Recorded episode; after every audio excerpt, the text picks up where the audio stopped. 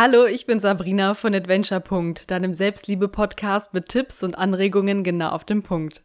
Schön, dass du da bist. Heute zeige ich dir, wie du herausfindest, was du willst. Ich freue mich, dass du dabei bist.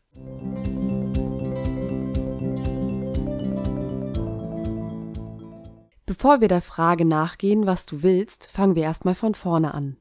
Was ist ein Ziel? Ein Ziel ist ein Ergebnis in der Zukunft, das du erreichen möchtest zum Beispiel einen Job, ein bestimmtes Gehalt, eine Familie zu gründen, eine Sprache zu lernen oder zu reisen. Das Ziel kann selbstgesteckt oder fremdbestimmt sein. Ist ein Ziel selbstgesteckt, definiere ich ihn als Wunsch. Ein Wunsch ist etwas, was dich von innen leuchten lässt, wenn du daran denkst oder deinen Mitmenschen davon erzählst. Ein Wunsch kommt ganz tief aus dir heraus. Er ist allerdings nicht mit einer Lebensvision zu verwechseln, aber dazu kommen wir später. Jetzt geht es um dich. Schreib dir bitte auf, was für Ziele du aktuell in deinem Leben hast. Stopp die Folge und starte sie wieder, wenn du alle Ziele aufgeschrieben hast.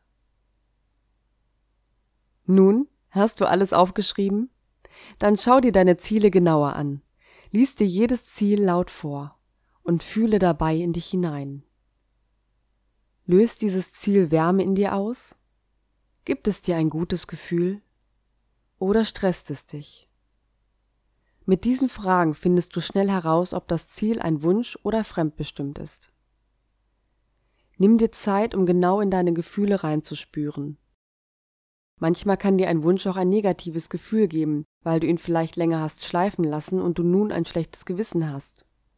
Frag dich, welche persönliche Motivation du hast, um dein Ziel zu erreichen. In diesem Schritt geht es darum, fremde Ziele zu identifizieren und dich von ihnen zu lösen. Pausiere gerne auch wieder und gib dir die Zeit, die du für deine Reflexion brauchst. Hast du deine fremdbestimmten Ziele identifiziert? Stehen nur noch deine Herzenswünsche auf deinem Papier? Egal wie viele Ziele du jetzt entlarvt hast, und auch wenn du gar keine fremdbestimmten gefunden hast, ist diese Reflexion sehr gut, um für dich ins Reine zu kommen. An dieser Stelle darfst du dir mal ganz bewusst sagen, ich bin stolz auf mich, dass ich mir Zeit für mich nehme. Bedanke dich bei dir.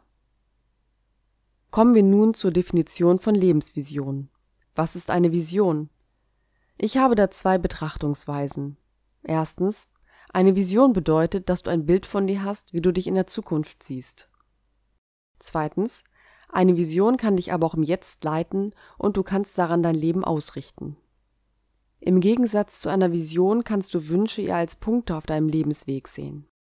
Folgende Fragen finde ich für mich sehr kontraproduktiv, um eine Vision zu finden. Was nützt du deinen Mitmenschen? Wofür bist du hier auf dieser Welt? Dadurch hat der Begriff Vision etwas sehr Einengendes, denn irgendwie beinhaltet es auch immer, dass du so wie du jetzt bist nicht genug bist. Du bekommst das Gefühl, du müsstest eine Lebensvision finden, weil du ansonsten kein wertvolles Leben führst. Deshalb definiere ich Lebensvision so. Ich stelle mir die Frage, was leitet mich in diesem Augenblick?